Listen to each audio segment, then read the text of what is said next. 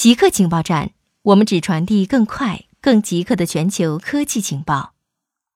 工作期间打盹儿是偷懒还是有助生产力？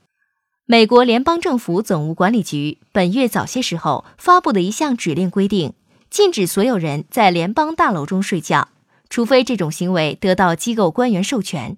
但专家表示，该是重新考虑工作打盹儿问题的时候了。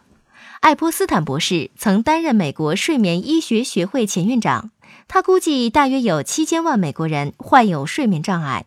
睡眠不足与各种健康问题有关，包括肥胖症、糖尿病、心脏病和中风，以及焦虑和抑郁等心理健康问题。爱泼斯坦和其他专家支持允许工人在工作时小睡一会儿的安排。爱泼斯坦说。睡眠不足的人不能尽其所能，发生工伤事故的风险更高，因为员工有更多的健康问题，最终给公司带来更多损失。中英研究显示，男性看重配偶的外表，女性看重社会地位。英国格拉斯哥大学和中国华东师范大学的研究人员本周三在皇家学会开放科学期刊上发表论文。称他们的调查证实了一个众所周知的现象：男性看重配偶的外表，而女性看重配偶的社会地位。研究人员在格拉斯哥大学调查了一百三十二名异性恋英国男性和一百二十七名异性恋英国女性，在华东师范大学调查了一百七十二名异性恋中国男性以及一百五十三名异性恋中国女性。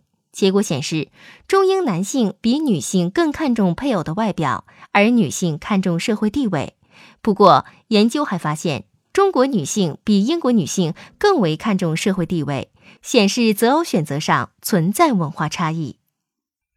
空气污染与脑癌发生率增加相关。根据发表在《流行病学》期刊上的一项研究，空气污染与脑癌发生率增加相关。加拿大研究人员分析了多伦多和蒙特利尔一百九十万成年人的医疗记录和空气污染暴露情况。他们发现，每立方厘米增加一万个纳米颗粒的空气污染，可能导致每十万人中增加一个脑癌病例。据了解，这一增长相当于从一个安静的城市街道到一个繁忙的城市街道。研究人员测量了大脑中的恶性肿瘤。其中包括胶质母细胞瘤，这是最常见的脑癌，大约每十万人中有三人受到影响。研究发现，对于一系列全球空气污染危机来说尤其重要。伊朗断网已超过一百小时，根据 NetBlocks 的监测，伊朗断网已超过一百小时。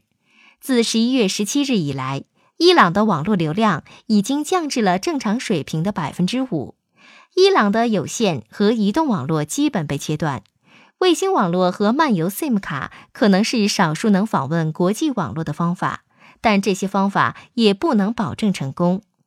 一名伊朗作者在推特上写道：“其使用了四十二种不同的代理服务器，终于翻出来发个推。”甲骨文的互联网监测服务称。这是至今在伊朗观察到的最严重断网。